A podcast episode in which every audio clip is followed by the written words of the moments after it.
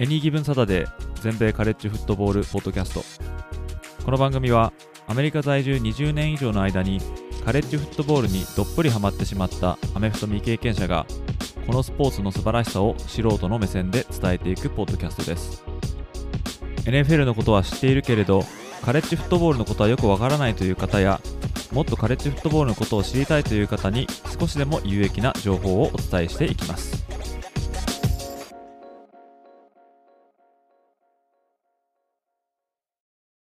皆様ご機嫌いかがでしょうか？こちらは全米カレッジフットボールのファンサイトを運営しております。エニーギブンサタデーです。カレッジフットボールの方は第8週目が終わりまして、第9週目を迎えているというのが現状です。で今週末がですね、10月の最後の週末になるんですね。ちょっと前に、あもう9月が最後ですみたいな話をしてたような気がするんですが、それを考えるとあっという間に時間が経ってしまって、もう多いところで言うと8試合ぐらいこなしてるチームもありますんで、だいぶですね、シーズンもまあ中盤から後半にかかっていくっていうような、まあ、印象ですけども、まあ、こうやって終盤になっていくと、ま今後のですね、カレッジフットボールのプレーオフとか、各チームが所属しているカンファレンスのタイトルレースとかに絡んでくる重要な試合みたいのが増えてきまして、のもいっぱいしたらそれでおしまいみたいなね、そういうのが結構増えてきて、まあ、だいぶシビアになってきますけども、まあ、見ている方もですね、かなりドキドキワクワクしながら見れるということで、だいぶですね、開幕時とは違うカレッジフットボールの楽しみ方みたいな風になってきてると思うんですけども、またこれもカレッジフットボールのまあ醍醐味かなっていう感じですね。NFL だったら、あの、いっぱいとかしても、まだまだ全然取り返せると思いますんで、えーまあね、地区で優勝するとか、まああとはワイルドカードとかもあると思うんですけども、カレッジフットボールはそういうのはないんでですね、本当にあの、いっぱい2敗したらもうそれでおしまいみたいな、まあ、そういう世界なんですね。まあ、そういったですね、ふるいにかけられるような作業がこれからどんどん増えていきますけども、まあ、今回はですね、す、えー、で、に現地の日曜日に発表された第9週目の AP、アソシエテッドプレスの全米ランキング25位の顔ぶれを見ながら、第8週目の各チームの動向などをですね、えーまあ、さらっと、ま、振り返って、そしてですね、今週9週目に行われる試合の、まあ、主な試合、注目していただきたいような試合をですね、まあ、数試合ご紹介していきたいかなと思います。であと途中にはですね、質問箱に寄せられたものから一つ選んでですね、ちょっとコメントさせていただこうかなと思ってますので、お時間が良ければぜひお付き合いください。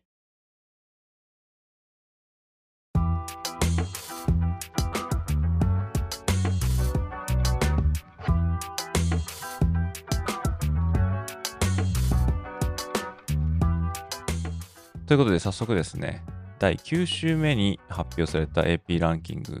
これを上から順にですね、その顔ぶれを見ていきたいかなと思います。まず、トップですね。第1位、こちらはジョージア大学です。ジョージア大学は先週試合がなかったんですけども、まあ、7勝0敗ということで、開幕以来、未だずっとですね、首位を守り続けているということになっておりますね。で、毎回ですね、このトップ票、これは投票者が1位に入れた票の数っていうのがね、あるんですけども、こちらの方を紹介し続けてますが、ジョージア大学、先週の第8週のランキングでは43人の人がジョージアをトップに押していたんですけども、最新の中ではですね、これがちょっとまた減りまして、38になってますね。7人減ったっていう計算になると思うんですけども、これまあ試合がなかったっていうところが大きいかなと思いますが、あとはまあこの後に紹介するチームが、まあ、ちょっと躍進してるっていうのもまああるのかもしれないんですけども、まあ、ジョージア大学ですね、先々週のですね、バンダビルド大学とやった試合ですね、この時にスターのタイトエンドのブロックバウアーズ、彼を足首の怪我でかきまして、で彼は手術を受けると。いうことで、まあ、戦線離脱を余儀なくされてるんですね。まあ、今のところ4週から6週っていうふうに言われてるんですけども、まあ、この彼がいなくなってから、まあ、初の試合っていうのが、まあ、今週末行われますね。こちら、ま、フロリダ大学の試合、まあ、こちらも後でちょっと紹介しようと思うんですけども、ま、このブロック・バウアーズが、ま、オフェンスの要だったっていうことを考えるとですね、彼がいなくなったという現状で、ジョージア大学のオフェンスがどんな風に様変わりするのかっていうのを今週末は、ちょっとぜひですね、えー、見てみたいなと思います。続きまして第2位はミシガン大学です。ミシガン大学は現在8勝0敗。先週は同じミシガン州のライバルでもあるミシガン州立大学を49対0と、まあ、圧倒しまして、えー、今季8勝目を飾っております。まあ、その影響もありまして、ミシガン大学に入っているトップ票の数19ですね。先週の第8週目のランキングでミシガンには16人の人がトップ票を入れてるんで、え、3人の人が今週さらにミシガンをトップに押したということになってますね。ミシガン大学にはですね、現在、ちょっとしたスキャンダルの疑惑が持ち上がってましてですね、まあ、こちらもちょっと後で話そうかなと思うんですが、まあそうですね、相手チームのサインを盗んだとかいうですね、まあ、疑惑があって、まあそういったことでちょっと、まあ、揺れてはいたんですが、まあ、チームとしては、その影響を全く感じさせないような、まあ、圧倒的な強さで、まあ、ミシガン州立大学に勝ったと。まあ、そういうことになってますね。でまあ、ハイズマントロフィー、まあ、ハイズマントロフィーっていうのは、カレッジフットボール界で、最高峰と呼ばれる個人賞ですね。こちらの方のレースもですね、だいぶ、絞られてきている感じはしますけども、このレースの中でですね、軒並み候補選手たちが、苦戦してまして、そんな中ですね、ミシガン大学のクォーターバックの JJ マッカーシーっていうのは、派手さはないんですけども、ミスが少なくて、チームの勝利に大いに貢献しているということでですね、一部では彼が先週終えた時点で、ま、最有力候補に飛び出たみたいな話も、まあ、あるんですけどもね。ま、ハイズマントロフィーっていうのは12月まで発表がないので、ま、あとそうですね、5週間とかですかね、4週、5週間ありますから、まだまだレースの行方は分かりませんけれども、まあ、JJ マッカーシーが今のところちょっと名前が上がってきてるということで、まあ、こちらの方も、まあ、ちょっと見守っていきたいかなと思いますね。続きまして、第3位は、オハイオ州立大学ですね。オハイオ州立大学は7勝0敗。先週は、当時7位だったペンステート、こちらとの一騎打ちがありまして、まあ、これを20対12で、まあ、競り勝ちまして、無敗を守っております。彼らにはトップ票が3つ入ってますね。このペンステートとの試合ですね。まあ、どちらもビッグ10の東地区に所属してまして、先に挙げたミシガンもですね、これ入れて三つどもえの戦いなんていうふうに言われていて、まあ、東地区を制したものが、ま、ビッグ10を制すっていうのが、まあ、現状なのかなっていう感じなので、このオハイオステート、ペンステート、ミシガン、えこちらの、まあ、総当たりで、まあ、一体誰が抜け出すのかっていうのはですね、まあ、気になるところではあるんですが、まあ、その第1弾がオハイオステートとペンステートの試合だったんですね。で、もともとですね、オハイオステートもペンステートもディフェンスが強いということだったんで、まあ、どんな試合になるのかなと思ったらですね、まあ、やっぱりこのディフェンスが支配するロースコアな試合になりまして、まあ、こちらの方はですね、私のホームページの方にレビュー記事書きましたので、まあ、もし読んでない方いらっしゃいましたらですね、そちらの方もぜひチェックしていただきたいんですが、まあ、少ないチャンスをものにしたオハイオステート、うんまあ、彼らがペンステートを退けたという形になってますけれども、このオハイオステートのワイドレシーバーのですね、マービン・ハリソン・ジュニア、まあ、彼がこの試合では11回のレシーブで162ヤード、ワンタッチダウンですかね。まあ、こういったですね、ロースコアの中でも162ヤード稼いだということで、もう大車輪の活躍だったとは思うんですけどもね。ところどころでさすがだなっていうプレーを見せてまして、カレッジフットボールの界隈でもですね、まあ、指折りの DB って言われているケイレン・キング、彼がマービン・ハリソンついてたんですけども、彼のマークもありながら160ヤード以上のレシーブヤードをゲットしたということで、まあ、本物だなっていう感じですね。で彼は、まあ、コルツで活躍したマービン・ハリソン。彼の、まあ、息子さんで、マービン・ハリソンはもう Hall of Famer なんですけども、まあ、今からもうすでにこの息子のマービン・ハリソン・ジュニアも Hall of Fame、そして、えお父さんを追い抜いていくぐらいの素質があるんじゃないかって言われてますんで、来年ですかね、ドラフト入るとすれば、まあ、ワイドレシーバー1というふうに言われても、まあ、決しておかしくないような逸材なんで、まあ、ドラフトを追いかけてるようなあ皆さんですね。あまあ、もうそういう方も多分、マービン・ホリソン・ジュニアの存在は知ってると思いますけども、まあ、今後もですね、どこまで数字残せるかっていうのは気になるところですね。そして今週第4位はフロリダステートですね。フロリダステートは先週16位だったデューク大学に勝って7勝0敗となっております。フロリダステートにもトップ票が3個入ってますね。デュークとの試合はフロリダステートのホームゲームだったんですけども、序盤からデュークが結構押してまして、フロリダステートのラインでもですね、結構デュークのディフェンシブラインの penetrate を許すみたいな、そういうところも見られたので、まあ、一時どうなるかなと思ったんですけども、まあ、結局ですね、まあ、自力の差が出て、フロリダステートが38対20で勝ったっていう試合ですね。今後のことを考えると、フロリダステートは、そうですね、この11月の11日のマイアミ、この試合ぐらいですかね、もうあとはもう負ける感じがしないんで、そうなるとですね、まあ、ACC、アトランティックコースカンファレンスの、まあ、優勝決定戦に、まあ、行くっていうのは、まあ十分あり得るんじゃないかなと思うんですね。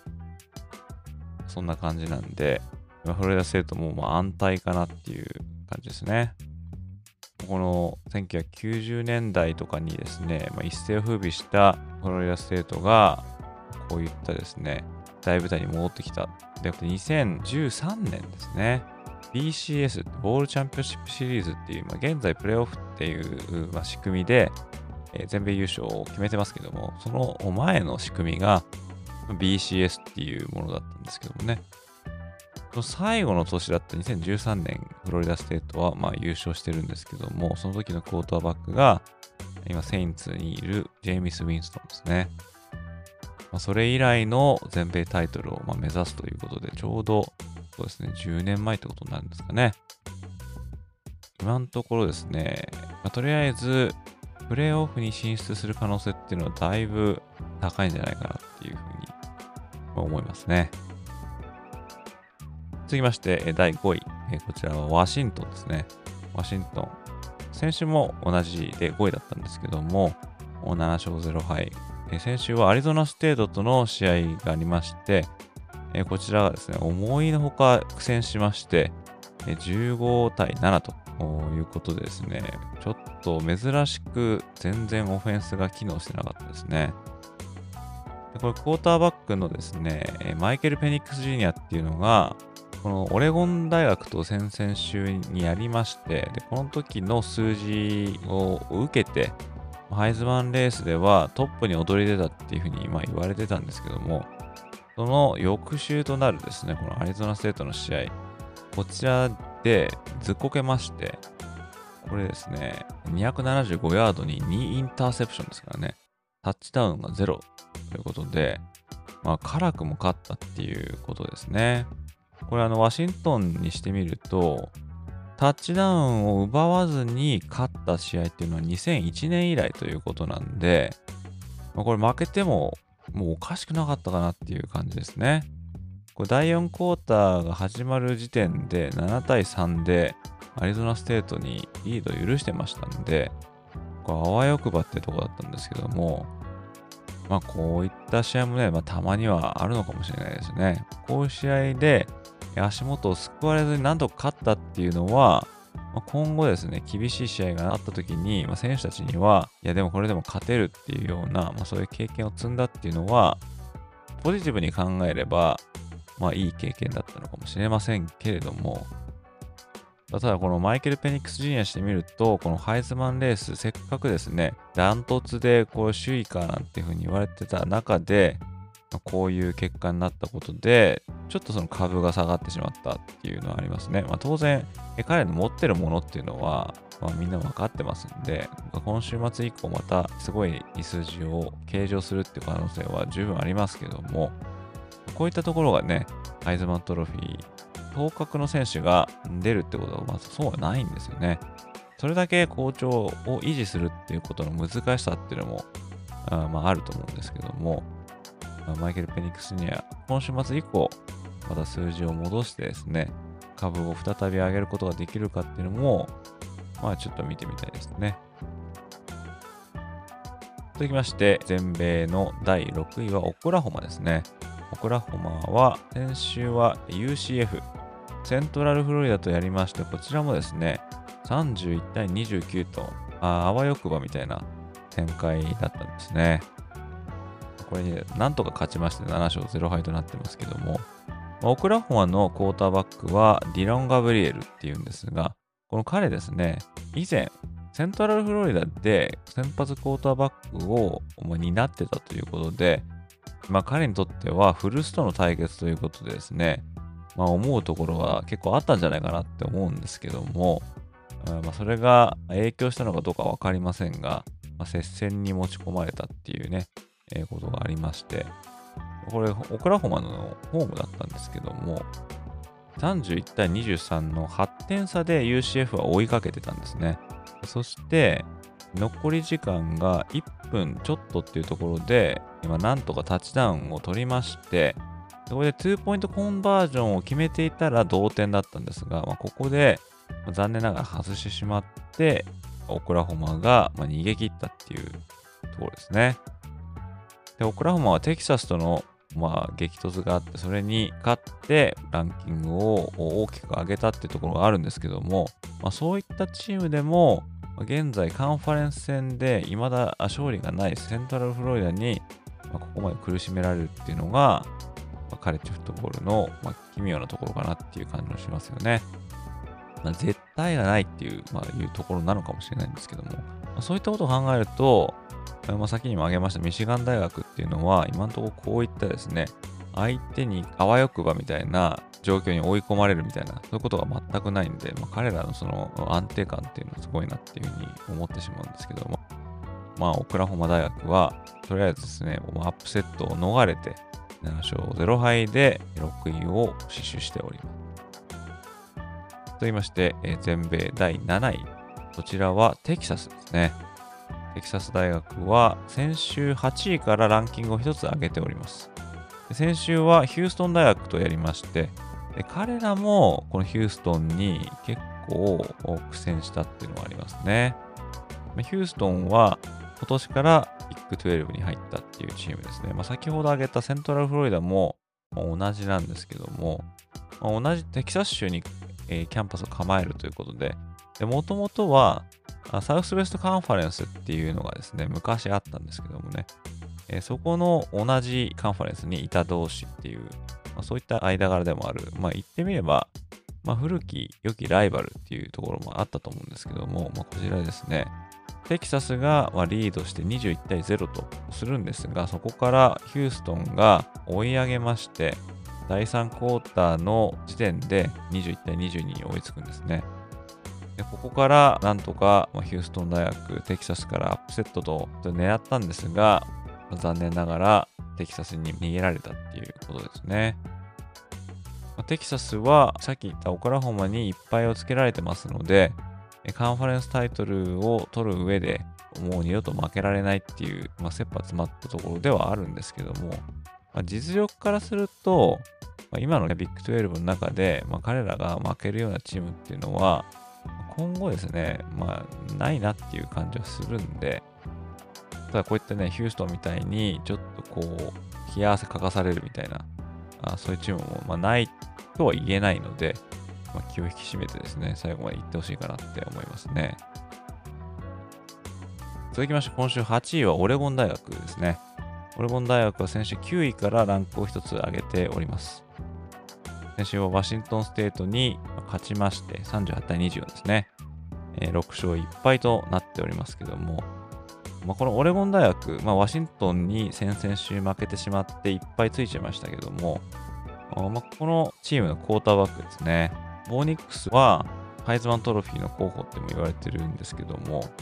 で、このですね、ワシントンステートの試合に出場したことで、彼はですね、NCAA の、まあ、FBS ですね、フットボールボールサブディビジョン。こちらの試合に出場した数っていうのが54になったと。これは史上最多の QB としての公式戦出場数が最多というふうになってますね。で、もともとボーニックスは SEC のアーバン大学、日本ではオーバーンとして知られてると思うんですが、こちらのチームにいて、でも、アーバンといえばボーニックスみたいな、まあ、そこら辺までですね、結構親しまれていたクォーターバックだったんですけども、2年前に周囲を驚かす転校をしまして、で転校先がオレゴンだったんですね。で、えー、まあ、今年オレゴンで2年目、まあ、最後なんですけども、まあ、そういったですね、いつの間にかもうベテラン QB みたいになったボーニックスですね。彼が54試合目の出場をま飾ったということで、まだまだこの数字は伸びていくわけですからね。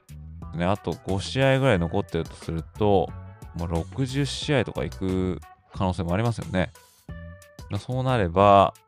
もうなかなかこの記録は破られないんじゃないですかね。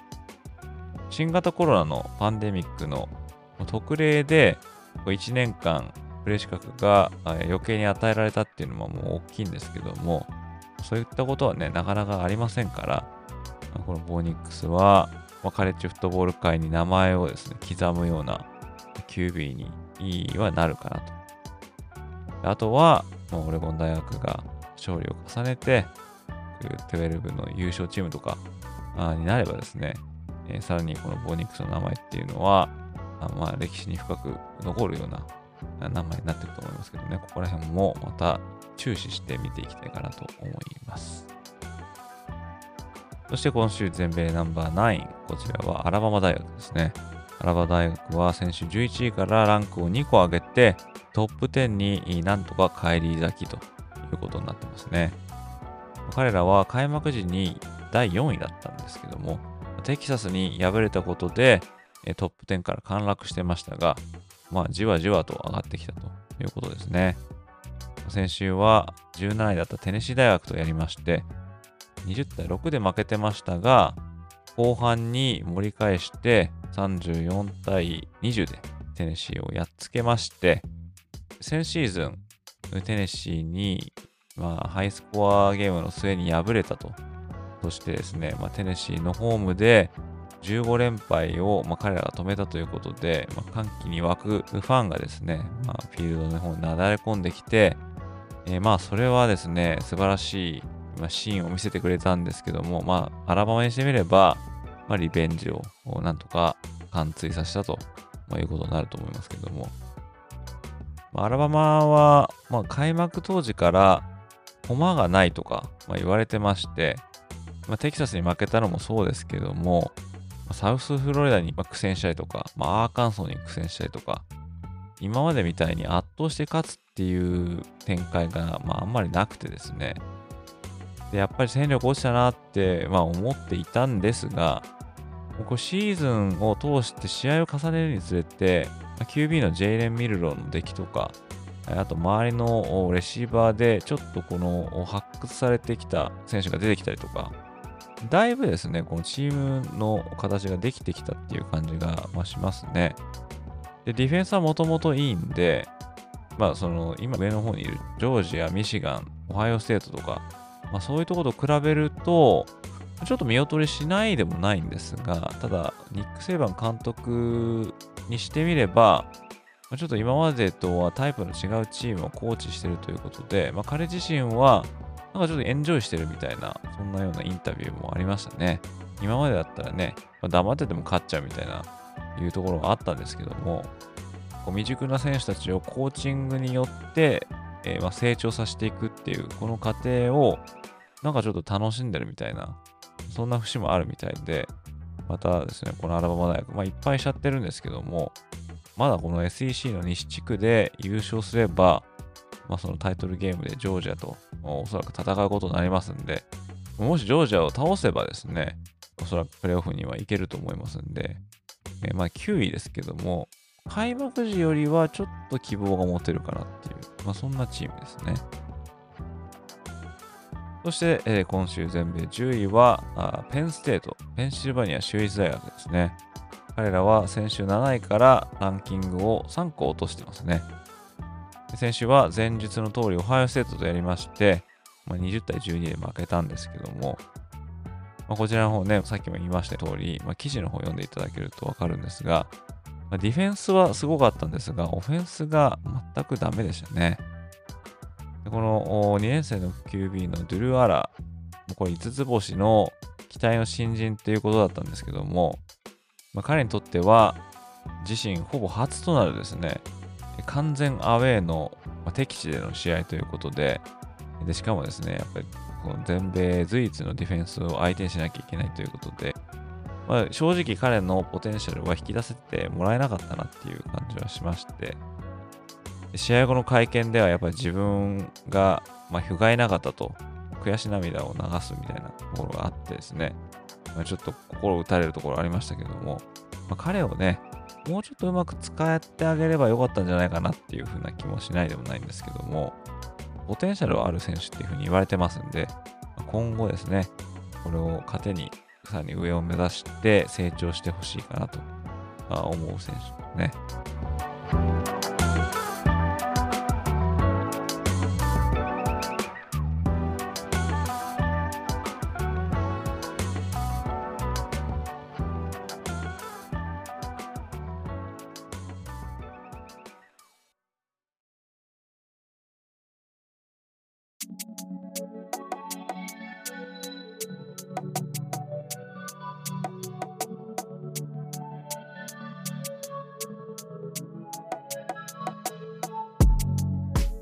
そして今週11位はオレゴンステート。オレゴンステートは先週試合がなくて bye だったんですが、ランキングを先週12位から1つ上げて11位に上がっておりますね。で12位はミシシッピ大学ですね。ミシシッピは先週オーバーン大学に28対21で、えー、勝ちまして、ランキングを1つ上げてますね。でこれオーバーンにミシシッピが勝つっていうのは、まあ本当久しぶりだったみたいなんですけども、まあ、アラバマ大学に、まあ、つけられた一敗をなんとか死守しながら、まあ、虎視眈々と上が落ちてくるのを待っているという状況ですかね。そして13位はパック12出身のユタ大学。ユタ大学は6勝1敗で、えー、ランキングを14位から1つ上げて、今週13位ですね。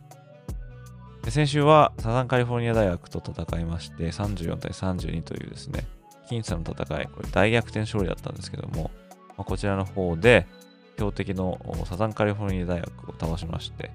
でこれ対戦成績は直近で4試合で4連勝してるんですね。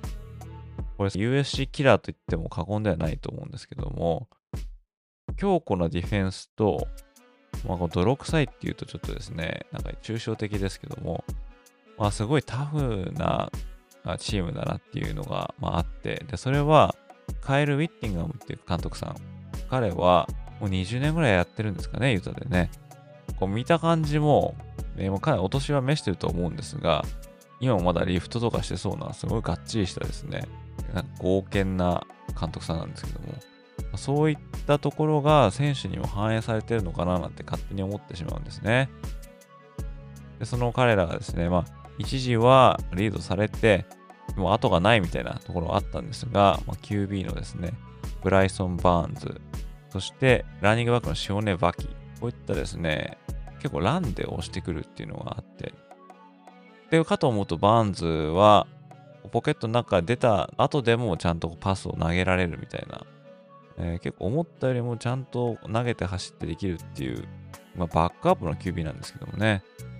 で、それはキャメロン・ライジングっていうですね、昨年までのまあ、絶対的の先発 QB っていうのが、まあ、怪我で出遅れてまして、その代わりで、それまではネイト・ジョンソンっていうのが出てたんですけどね、この試合、ブライソン・バーンズ出てきて、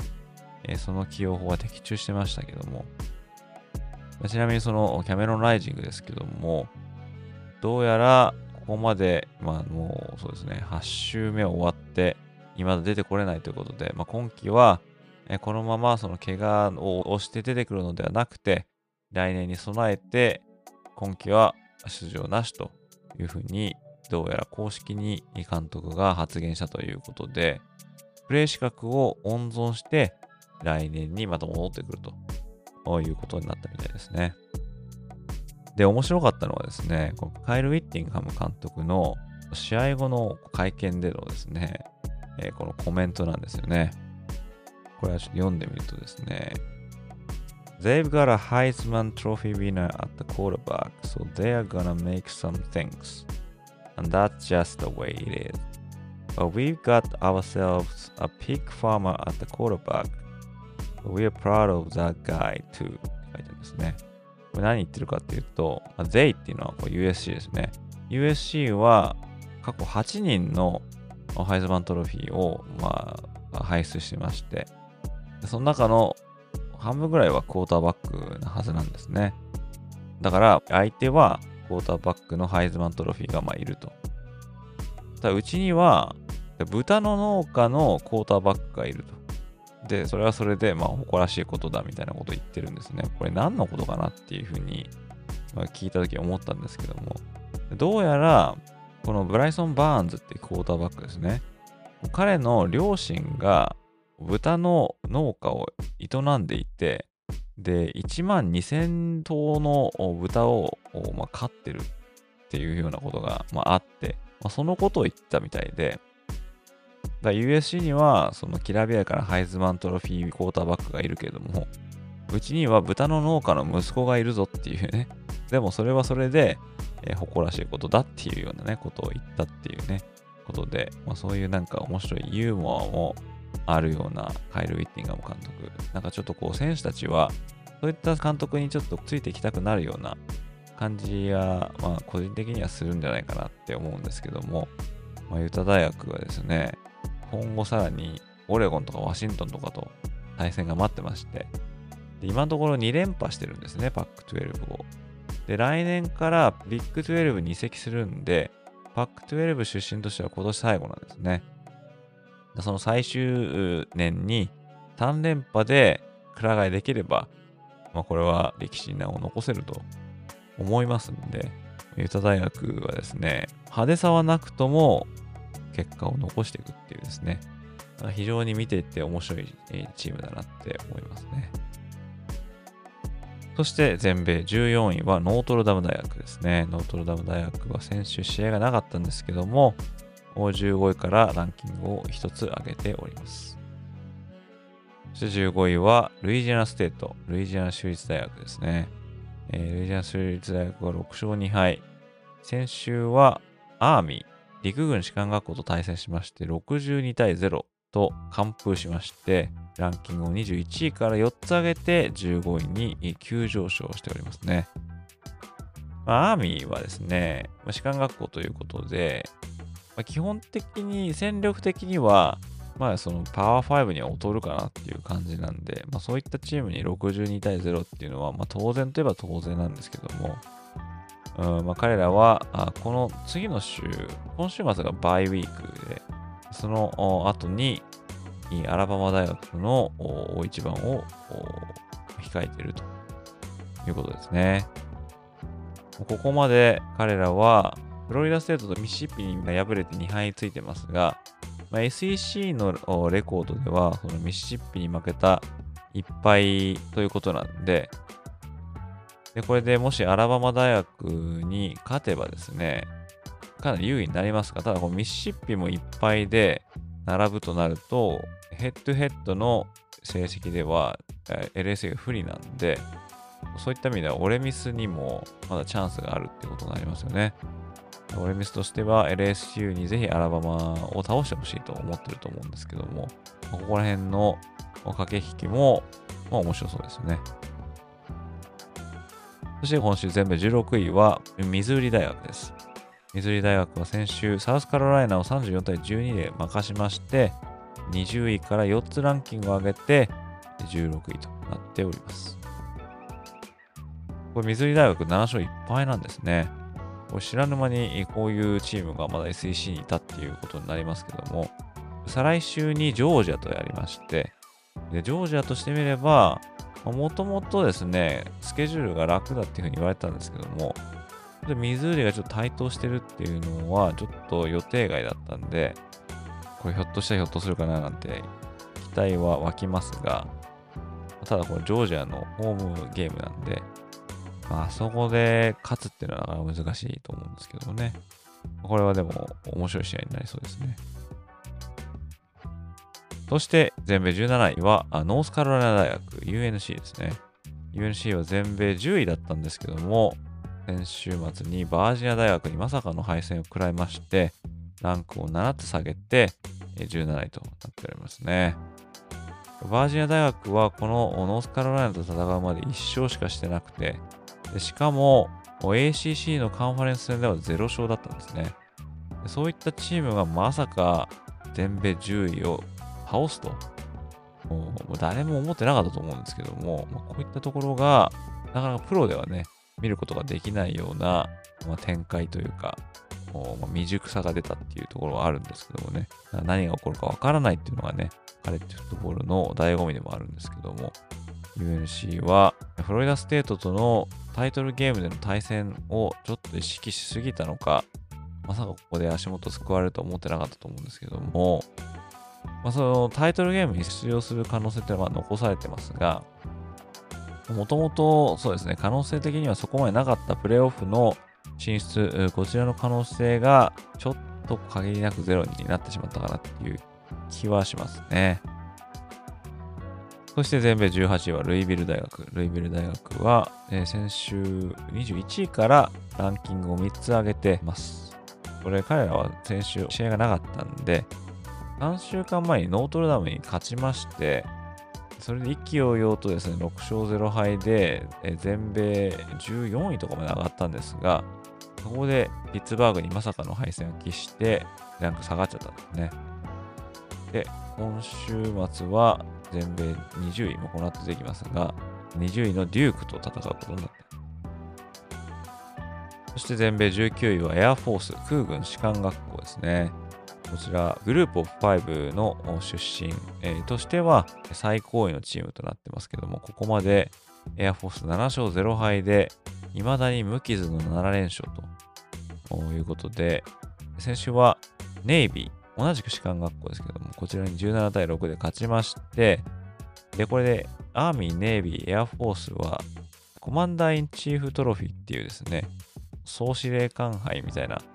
風に訳せると思うんですけども、こちらを、まあ、争うんですけども、えー、まずエアフォースがネイビーを倒したということで、トロフィー獲得に一歩前進となりまして、この後戦うアーミーに勝てば、エアフォースがこのトロフィーを手に入れることができるということになってますね。そして20位は、先ほども出てきたデューク大学ですね。デューク大学は、先週4位だったフロリダステートに残念ながら敗れてしまったということですね。16位だったのが4つ下げて20位に下がってますね。でこのデュークはですね、ライリー・レナードっていうクォーターバックがいまして、この彼が3週間前に対戦したノートルダム大学の試合で足首を負傷して、それ以来の出場ということで、まあ、見るからにですね、まだまだあの足首の怪我が完全に治ってない感じで、で彼の持ち味は、まあ、ランだったりするんで、まあ、そこら辺の機動力はやっぱ落ちていたっていうのはありますが、まあ、それでもですね、ポケットの中で動けないなりにパスをさばいていたっていうのがあって、まあ、そのせいもあって、デュークは前半は 20, 20対17で勝ってたんですね。後半の第3クォーターに、このライリー・レナードが足首を再度負傷してしまいまして、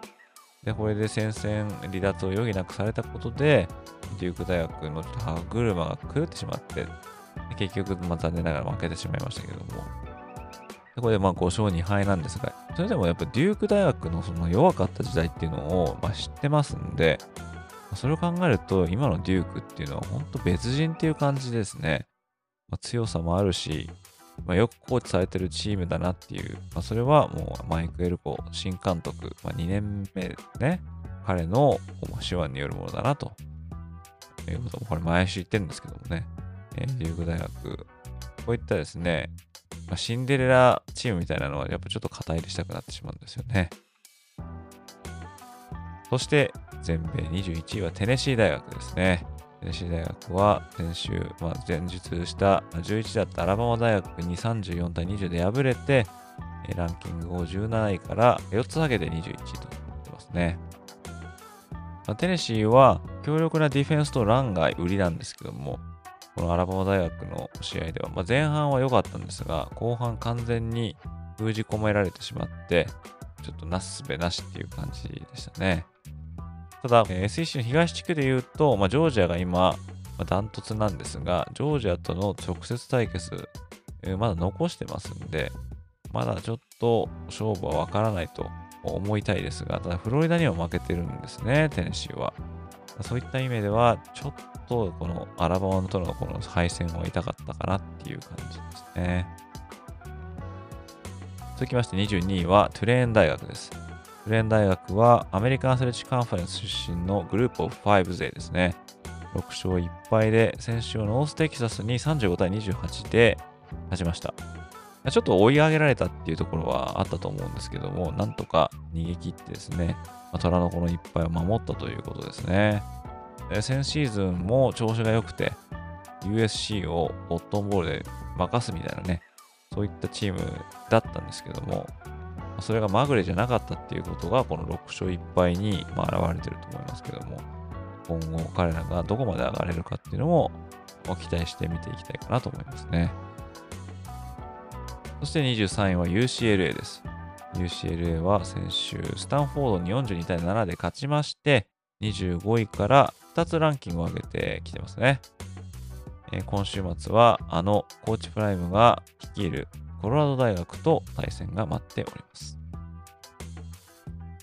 そして24位は、サザンカリフォルニア大学 USC ですね。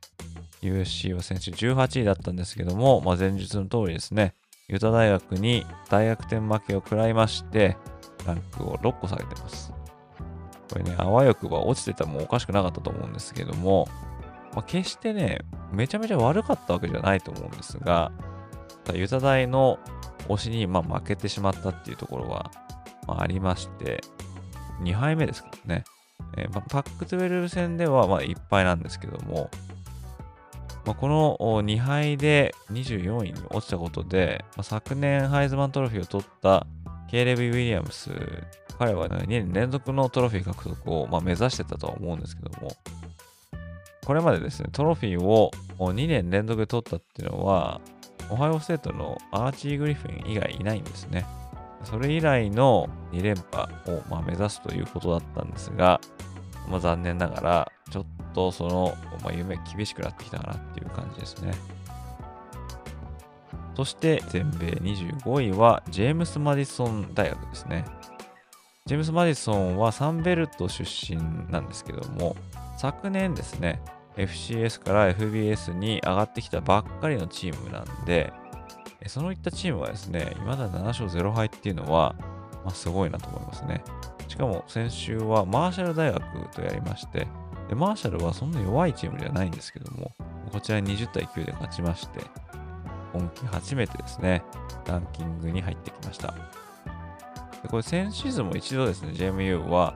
25位にランキングとして入ってきて、そこの時も第7週とかだったと思うんですけども、その時もすごいなと思ったんですけどもね、その2年目でもある今年もまたそうやって、えー、無敗を守ってるっていうのは、対戦相手がね、まあ、他の上の方のチームと比べると、まあ、レベルは低いんですが、でもやっぱり負けないってことは、それなりの評価は受けてしかるべきだと思いますんで、ジェームス・マディソン・ユニバーシティ、彼らもこの無敗を守ってどこまでいけるのかっていうのは、まあ、気になるところかなと思います。そしてですね、先週から落ちてしまったチームっていうのが一つあります。これが24位のアイオワ大学ですね。ということで、まあ、アイオワ出てきましたんで、週間アイオワ情報っていうのをですね、ちょっと見ていきたいかなと思うんですが、まあ、先週はですね、ミネソタ大学と対戦しまして、でこれミネソタ大学との試合っていうのは、フロイド・オブ・ローズデールっていうですね、まあ、これ豚の銅像なんですね。これ歴史があるライバリーなんですけども、こちらでま対戦しまして、で得点はま相変わらず取れなかったんですが、途中まで勝ってたんですね。ただま逆転されて、それでちょっと後がないっていうような時にですね、アイオワ大学は残り2分とかだったと思うんですけども、相手のパントをリターンするっていう、まあ、そういうシーンがありまして、これをですね、まあ、タッチダウンまで持っていったんですが、ただ、後々を見てみると、このリターナーがですね、フェアキャッチの合図をま出してたっぽくて、それは彼本人に言うと、あれはまフェアキャッチのコールじゃないっていうふうに言ってるんですけども、それがイリガルフェアキャッチコールみたいな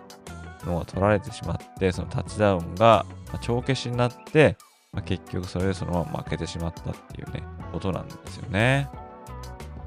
で、このポッドキャストやら、まあ、ウェブサイトでも散々話してはきているんですが、オフェンシブコーディネーターのブライアン・フェレンツさんっていうのがまあいまして、で彼は今年ですね、平均得点数が25点を下回ってしまうと、解雇されてしまうっていう、そういう契約なんですね。なんで、これまでの平均得点が19.5点。先週が21点とかだったと思うんですけどもね、やっぱさらに下回ってしまいましたね。で残りの試合がですね、あと4試合ですね。ノースウェスタン、ラトガース、イリノイ、ネブラスカ。で、この4チームに対して大量得点を取らないと、終わった時に25点以上っていうのは平均で出ないと思うんですよね。で今までのトレンドを見てみたら、いきなりですね、いかにこのノースウェスタンとかこう苦戦しているチームであったとしても、50点とか取れると、まあ、到底思えませんので、このブライアン・フェレンツですね、ちょっと排水の陣で挑むということになると思うんですけども、ただ、勝敗数はですね、今のところ6勝2敗で、で、ビッグ10の、まあ、西地区っていうのがですね、弱いんで、ね、今のところ、ウィスコンシン大学が3勝1敗で1位と。それを追うのがアイオワの3勝2敗なんですね。でウィスコンシンにはアイオワ大学勝ってますんで、だからウィスコンシンがどっかで負けてしまうと、アイオワ大学にもまだチャンスが残ってるということになるんですが、ただミネソタが2敗なんでで、ミネソタにもどっかで負けてもらわないと困ってしまうわけですね。ウィスコンシン大学は今週末はオハイオセットでやるんですね。そしてですね、インディアナ、ネオスウェスタン、ネブラスカ、ミネソタってありますんで、ここのどこかで、えウィスコンシンが負けてで、さらにミネソタもどっかで負ければですね、まだアイオワ大学は西地区代表としてビッグ10タイトルゲームに出場するっていう可能性は十分残されてますし、まあ、6勝2敗なんで、全部あと勝ったら、まあ、10勝2敗ですからね。2桁勝利を上げるっていうのは大したもんですから、まあ、あとは平均得点が25点いくのかどうかっていうのに注目が集まるのかなと思いますね。ということで、以上がトップ25の顔ぶれの紹介となります。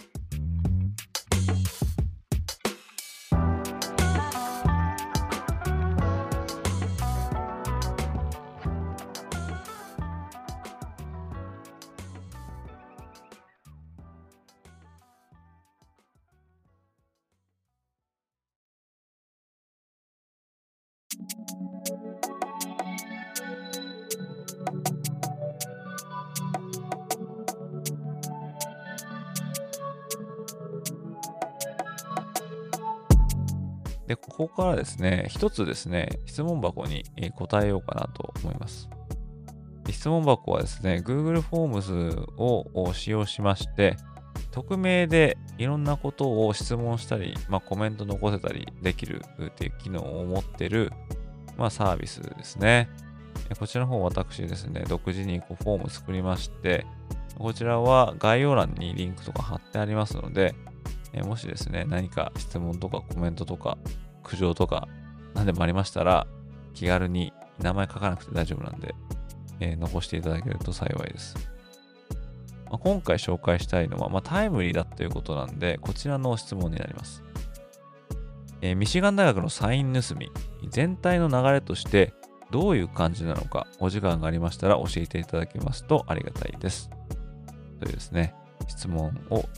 いただきました。どうもありがとうございます。で、ボードでミシガン大学を紹介した際にちょっと触れたんですけども、まあ、現在ですね、ミシガン大学は相手のチームのサインを盗んだんじゃないのかというような疑惑がかけられてまして、NCAA 並びにビッグ10カンファレンスが調査に乗り出してるっていうのは、まあ、あるんですね。で、こう、サインを盗むってまあ言いますけども、大体ですね、こうまあ、ディフェンスないしオフェンスっていうのは、まあ、コーディネーターがスカイボックスから無線でですね、このプレーをしろとかいうのをサイドラインのスタッフに送って、まあ、これが選手だったりする時もあると思うんですけども、ハンドシグナルとか、場合によってはボードとかですね、掲げて、選手にこの伝達するっていうのは、まあ、よくある話だと思うんですけども、まあ、このサインを、まあ、盗んだ。で、これが疑惑になってるんですね。まあ、なんかサインを盗むっていうとね、野球のサインを盗むとかいうのはね、聞いたことありますけどね、あまりこのフットボールでサインを盗むみたいな、あんまりないと思うんですけども、でも完全にないわけでは、まあ、ないですね。NFL でもね、隠れてビデオ撮ってたみたいなね、えー、まあ、そういうのも、まあ、あると思うんですけども、でもカレッジのレベルで、まあ、私、まあ、カレッジフットボールを追いかけて20年以上経ちますが、あんまりこうサイン盗んで事件になったみたいなのは聞いたことないんですけども、でこれはですね、ミシガン大学の、まあ、末端のスタッフって言われてる人ですね、もう名前は挙げられちゃってるんですけども、確かコナー・スタリオンとかいう人だったと思うんですけどもね、え確かマリーンの退役軍人とかだったんですかね。で、彼が、こうミシガン大学が対戦するチームのスタジアムに行って、で、サインを、まあ、盗んだ。ま、このサインをしたときはどのプレーかみたいなのを、まあ、その現場に行って、まあ、盗んだっていうのが発覚したっていうことなんですね。で、これ、やっちゃダメなんですね。これ日本だと、こう多分、例えばそうですね、対戦相手の試合をスタッフが前乗りしてビデオ撮るみたいなのは多分あったんじゃないですかね。ただし日本はなんかヤグラっていうのがあるんですよね。ヤグラに乗っかってみんなそれこそすし詰めでビデオ撮ってるみたいなのがあって、なんでこんなことしてるんですかって聞いたら、あ、スカウティングですよね、要するにね。そのビデオを撮るためにみんなこぞって乗っかってるっていうのがあって、それがなんかすごいなって思ったのがあるんですけど、だからそういう意味では、日本では多分スカウティングをしに行ってもいいんだと思うんですけども、カレッジでは禁止されてるんですね。これ1994年にそういったことはしちゃダメだっていう風なルールが制定されたんですね。ってことは、それ以前は、ま、やっていたってことですね。これなんでダメになったかというと、そういった人材を避けるチームと避けられないチームっていうこの差が出るっていうことなんですね。例えば、オハイオステート、テキサスとか、ミシガンとかですね。そういった資金に潤沢なチームっていうのは、そういったことをできる専門のスタッフを雇ったりとか、そういったスタッフが毎試合毎試合ですね、アウェーに行って、で泊まりがけで、まあ、そういったスカウティングをしてくるっていうことをできるような資金が、まあ、ある。まあ、一方で、小さい大学だとそういうところにお金を回せないから、スカウティングできないっていうようなことで、そのお金があるチームとお金がないチームとか、まあ、規模が大きいチームとそうでないチームの中で差が出てしまったということがあって、そういったところでま平等じゃないということで、だったらもうそれは禁止しようということで、1994年にそのスカウトみたいなのを送って現場でサインを盗んだりとか、スカウティングしちゃいけないっていう風な、ま、ルールになったんですね。まあ、ただ、それぞれのチームは対戦相手のビデオテープみたいなのが手に入れることができるので、そういった面では、まあ、スカウティングしなくても、まあ、相手の対策というのは、まあ、取れると、まあ、いうことになっていて、まあ、それは平等にいろんなチームが、まあ、利用できるサービスなんで、まあ、そこで不平等みたいにならないっていう、まあ、ことなんですけども、ただミシガン大学は、スカウティングっていうよりは、もう本当にサインを盗むだけに、タッフをま送っていたっていうことになると思うんですけども。ただ、今のところ、ま、ボスであるジム・ハーボー監督は、そんなことが行われていたことなんて全くもう寝耳に水だみたいなことを言っていて、自身の関与を否定はしてるんですね。ただこのスタッフがですね、ミシガン大学のホームのサイドラインにいたっていう写真とか付きで出てるんですね。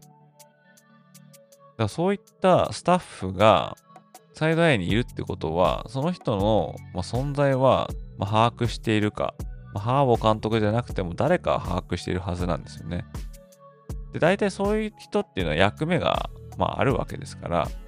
例えば、うんまあ、ディフェンスのアナライジングスタッフとか、まあ、あとはそうですね、監督の世話係とか、何でもいいんですけども、そういった役割っていうのは与えられて、だからこそそうやってお金もらって、えスタッフとして、ま入れるわけですから。だからこのスタリオンさんですね、スカウトしたっていう風な疑惑がかかってる人。この人も自分で独自に対戦相手のスタジアムに行って、でスカウティングをして、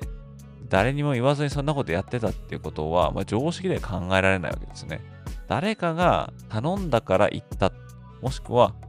チームに雇用された際に、君の仕事はこうこう、こういうものだから、そういうことが絶対どっかであったはずなんですよね。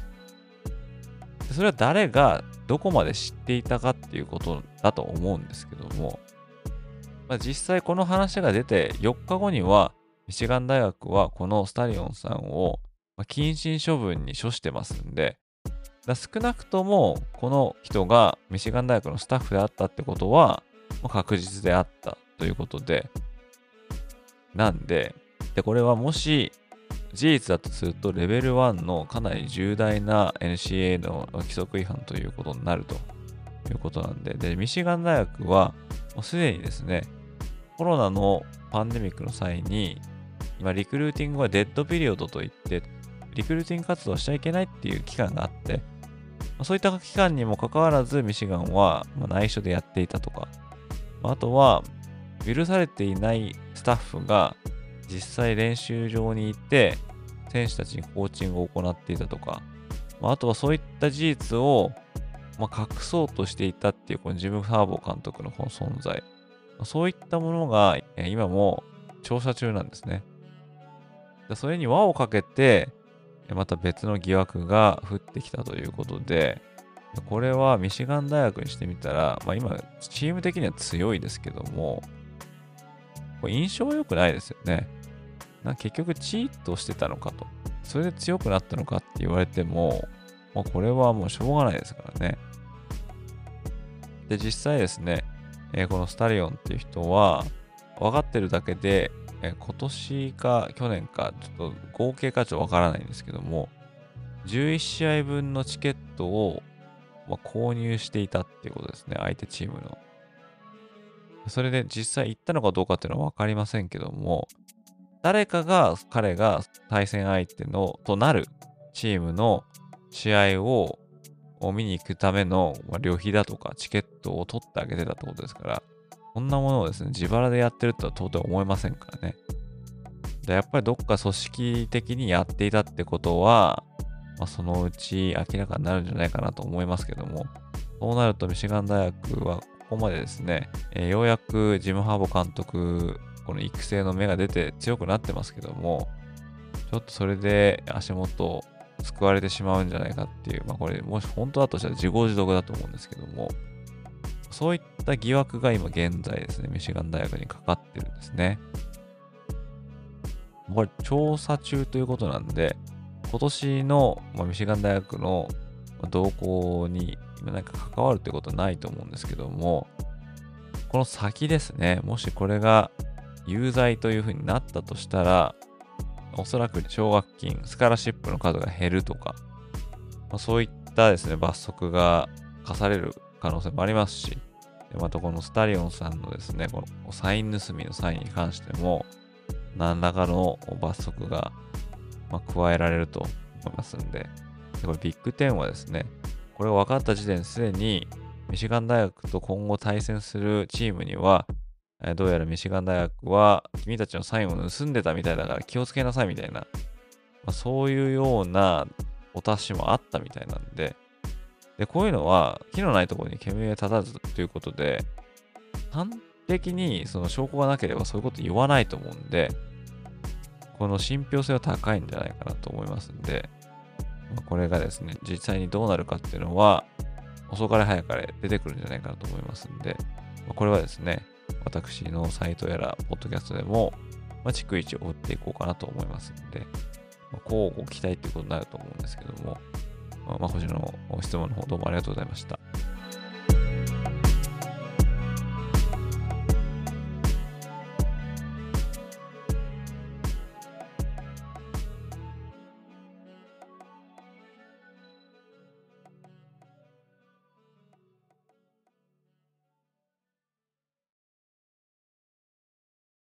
ここから最後になりますが、今週末に行われる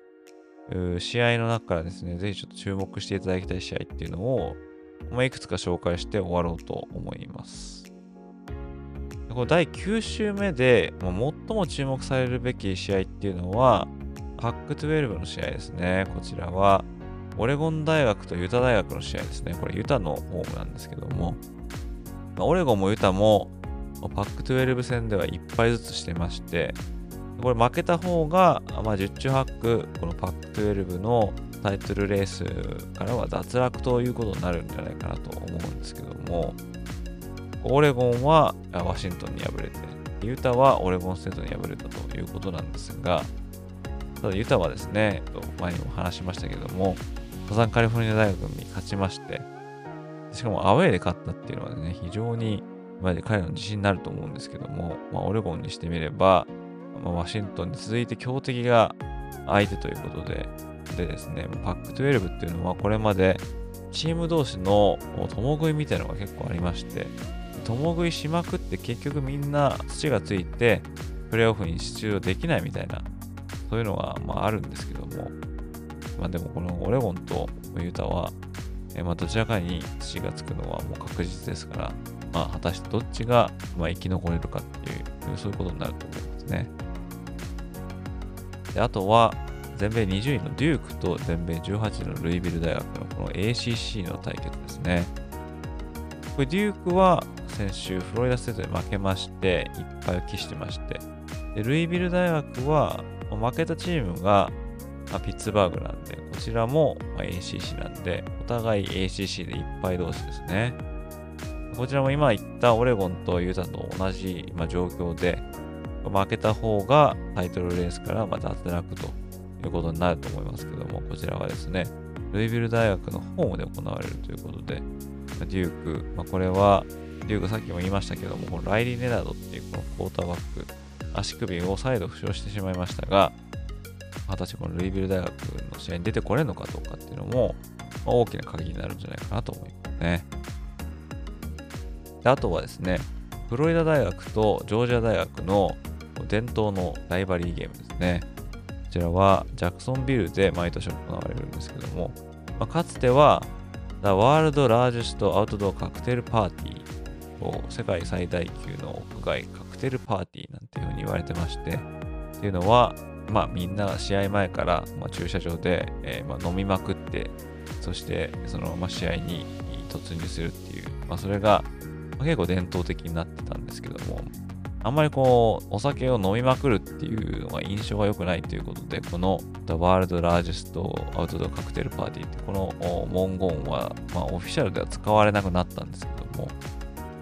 まあ、ジョージアが言わずと知れた全米ナンバーワン、フロリダ大学は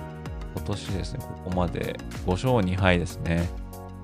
もしですね、これフロリダがジョージに勝ってたら、これは大金星ということになると思いますけども、今のところですね、ジョージア大学が54勝44敗2分けでちょっとリードしてるんですね。そして今のところ直近ではジョージアが2連勝してるということなんで、力関係からすると、まあ、ジョージアに分があるかなと思いますが、このスタジアム、ジャクソンビル・ジャガーズのスタジアムでやるんですが、半分がジョージアの赤、でもう半分がフロリダのブルーこれ真っ二つに割れるっていうこの光景も非常にアイコニックなんで、この試合もですね、まあ、ぜひ見ていただきたい試合かなと思いますね。ま、個人的には、空軍士官学校エアフォースとコロラドステートの試合っていうのはちょっと気になるんですけども、ま、エアフォースはトリプルオプションを使っているチームで、トリプルオプション好きの私が今年からちょっと力を入れて推しているチームなんですね。で、しかも今7勝0敗で19位ですから。で、これどっちもコロラド州にあるんですね。えー、まあ、そういった意味では、まあ、ある意味、コロラド州内の、まあ、ライバルと言ってもいいのかもしれないんですけども、このコロラドステートは、まあ、日本人の元大学横綱の花田秀虎さんが、まあ、所属してるっていうチームですけども、まあ、ここにはですね、トーリー・ホートンっていうワイドレシーバーがいまして、えー、結構期待の選手なんですね。ここまで65回のキャッチで738ヤードに6タッチダウンっていう数字を残してますので、この彼の活躍にも期待して見てみたいですが、まあ、エアフォースを押す私としてはですね、まあ、エアフォースがどれだけこのトリプルオプションでランを稼げるのかっていうのに、期待して見ていきたいかなと思いますね。まあ、そんな感じでですね、まあ、第9週目、もう目玉の試合がいっぱいあるってわけじゃないかもしれませんが、まあ、おそらく何かしらのドラマは生まれると思いますし、そして来週のですね、10月31日には、いよいよカレッジフットボールプレーオフのランキングっていうのがリリースされます。でこのランキングっていうのは計6回リリースされるんですけども、最後の12月3日だったと思うんですけどね。この時に発表されるファイナルランキングの上位4チームっていうのが、まあ、晴れてプレーオフに出場することになるということになってまして、で今までは AP のランキングが、あまあ、主にこの話題の中心となってましたけども、この CFP ランキングが出た暁にはですね、いよいよその顔ぶれに一喜一憂していくっていう